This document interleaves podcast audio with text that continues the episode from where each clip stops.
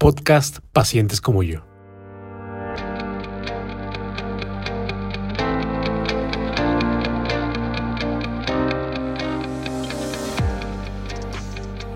Bienvenidos a esta edición de Endo Podcast. En el episodio de hoy nos acompaña la doctora Laura Susana Suder Castro. La doctora Susana Suder es gastroenteróloga. Realizó su especialidad en el antiguo Hospital Civil Fray Antonio Alcalde en la ciudad de Guadalajara y tiene una subespecialidad en endoscopía del aparato digestivo, la cual desarrolló en el Instituto Nacional de Cancerología en la Ciudad de México. Actualmente, la doctora desarrolla su actividad profesional en Guadalajara, Jalisco, con especial interés en la detección y tratamiento oportuno del cáncer colorectal, tema que abordaremos en este podcast. Doctora, nos gustaría comenzar preguntándole qué es el cáncer de colon o cáncer colorectal. El cáncer colorectal es una enfermedad en la que se forman células malignas, es decir, células cancerosas en el intestino grueso. El intestino grueso es el que está formado por el colon y el recto. Actualmente el cáncer colorectal es uno de los tipos de cáncer más frecuentes a nivel mundial. ¿Quiénes serían las personas con mayor riesgo de padecer cáncer de colon? Los factores de riesgo para padecer cáncer colorectal son múltiples y se pueden clasificar en tres. Uno son los factores de riesgo personales, dos los factores hereditarios o familiares y tres los factores dietéticos o ambientales.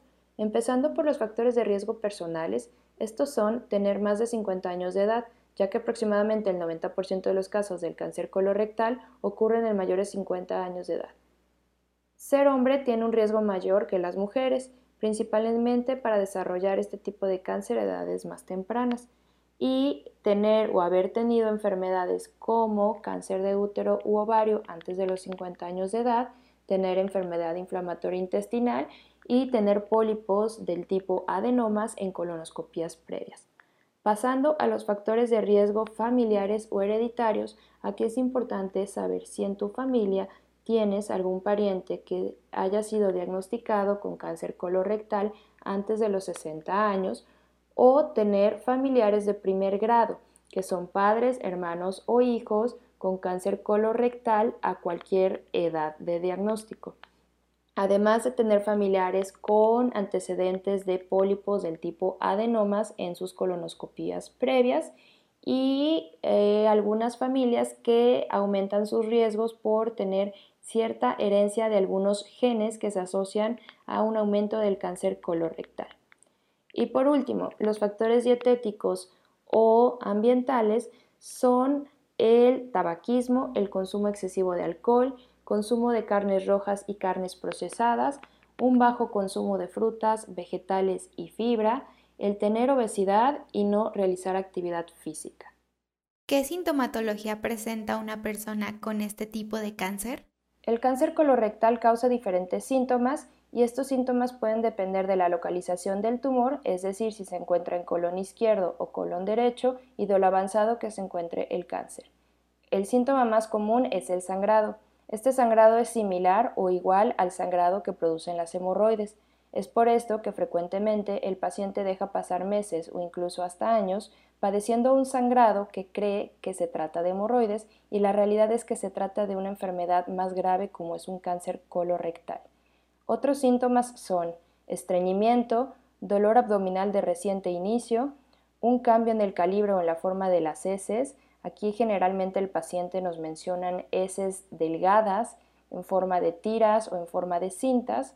Otros síntomas son una pérdida de peso no intencionada, cambios en los hábitos intestinales, generalmente nos dicen o tengo un estreñimiento que se ha ido agravando cada vez más o una diarrea persistente de varias semanas que no se quita con medicamentos habituales. Otros síntomas generales son la anemia. La anemia es el resultado de la pérdida crónica de sangre a través de las heces. Esta pérdida puede ser microscópica, es decir, el paciente no la ve, no se da cuenta y la única forma de diagnosticar que la anemia es resultado de esta pérdida microscópica es enviando una muestra de heces al laboratorio y la revisan de forma microscópica. Es importante mencionarles que la mayoría de los cánceres colorectales en etapas tempranas no producen síntomas y es por esto que es tan importante realizar pruebas de detección del cáncer colorectal aún en pacientes que no tienen síntomas sugestivos de este tipo de cáncer. El colon se conecta con el intestino delgado por un extremo y con el ano por el otro. El colon es el lugar en donde se absorbe agua, algunos nutrientes y electrolitos de los alimentos. El material restante que no es absorbido forma los residuos sólidos llamados heces fecales, que se mueven a través del colon hasta el recto y salen del cuerpo a través del ano. ¿Cómo inicia el desarrollo del cáncer colorectal? La mayoría del cáncer colorectal se origina a partir de un pólipo. Un pólipo es un crecimiento benigno parecido a una verruga en el interior del colon. Sin embargo, no todos los pólipos tienen el potencial de transformarse en cáncer. Aquellos pólipos que sí tienen el riesgo de transformarse un cáncer se llaman adenomas. Un adulto mayor de 50 años tiene 25% de riesgo de tener adenomas. En la mayoría de los casos, un adenoma va a tardar aproximadamente 10 años en convertirse en cáncer. Es por esto que el cáncer de colon es prevenible si se retiran esos pólipos antes de que se conviertan en cáncer. ¿Cómo se puede diagnosticar este tipo de cáncer?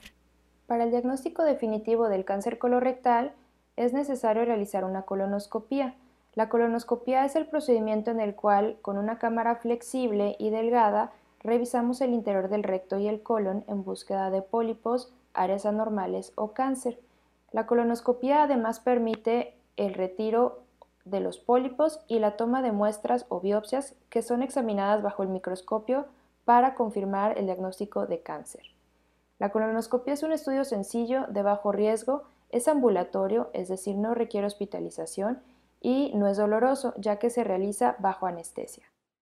¿En qué consisten las pruebas de detección del cáncer de colon y en qué personas pudieran estar indicadas? Las pruebas de detección del cáncer colorectal en pacientes que no tienen factores de riesgo se inician a partir de los 50 años de edad. Sin embargo, recientemente se ha observado un aumento del diagnóstico del cáncer colorectal en pacientes más jóvenes, es decir, en menores de 50 años, por lo cual algunas sociedades como la Sociedad Americana de Cáncer ya sugiere iniciar con las pruebas de detección a partir de los 45 años de edad.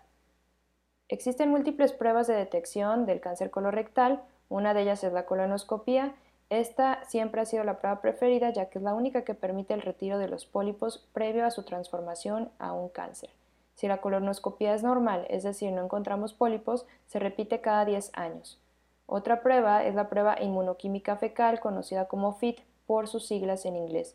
Esta prueba se realiza anual, se requiere una muestra de heces del paciente y se basa en la detección de sangre humana oculta en las heces. Si el resultado es positivo, se debe de realizar una colonoscopia. Otra prueba es una colonografía por tomografía. Esta es una tomografía especialmente diseñada para la búsqueda de pólipos y cáncer de colon y es adecuada para la detección de pólipos mayores de un centímetro de diámetro pero es posible que no detecte aquellos pólipos menores de un centímetro de diámetro. Esta prueba se realiza cada cinco años y en el caso de encontrar un pólipo se debe de realizar la colonoscopia. Otras pruebas que se realizan con menor frecuencia es la sigmoidoscopía.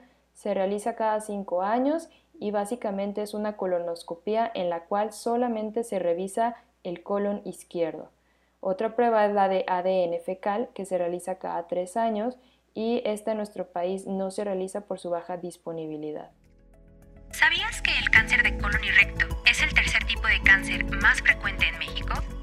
Cada año se diagnostican cerca de 15.000 nuevos casos de personas con cáncer colorectal en nuestro país. Si se detecta de manera oportuna, permite la curación en 9 de cada 10 casos. Doctora, ¿qué opciones de tratamiento tiene un paciente que ha sido diagnosticado con cáncer de colon? El tratamiento del cáncer colorectal dependerá de si es un cáncer temprano o avanzado y de la localización del tumor. En etapas tempranas es posible que la cirugía sea el único tratamiento necesario, pero en etapas avanzadas generalmente va a ser necesaria una combinación de cirugía y quimioterapia, y en ocasiones, particularmente cuando el tumor está localizado en el recto, se agrega además radioterapia. ¿Cuándo recomendaría la colocación de un stent colónico? Un stent o prótesis de colon es una malla metálica que sirve para abrir la luz del colon o recto cuando éste ha sido obstruido por tumor. Este es colocado por medio de colonoscopia y está indicado en dos escenarios. El primero es cuando el paciente no es candidato a una cirugía por una edad avanzada o por enfermedades de base del paciente que hacen que sea una cirugía de muy alto riesgo para el paciente.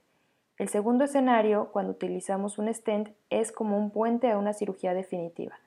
Aquí es cuando el paciente no ha logrado terminar su tratamiento de quimioterapia y o radioterapia previo a la cirugía y colocamos el stent para darle ese tiempo extra que requiere para concluir su tratamiento y sea llevado a una cirugía electiva en la cual tiene generalmente mejores resultados que realizar una cirugía de urgencia por obstrucción tumoral.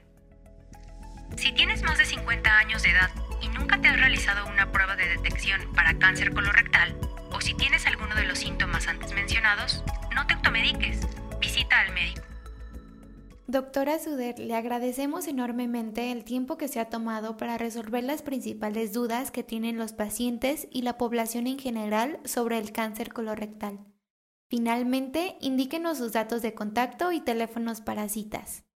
Es un gusto para mí ayudar a informar a la gente sobre un cáncer tan frecuente en nuestra población. Yo me encuentro ubicada en la ciudad de Guadalajara, en la Torre de Especialidades Ángeles o en el Instituto Oncológico Nacional con los siguientes teléfonos 33 38 13 12 52 y 33 16 52 46 24. Además se me puede localizar o consultar al correo electrónico dra.susanasuder.gmail.com.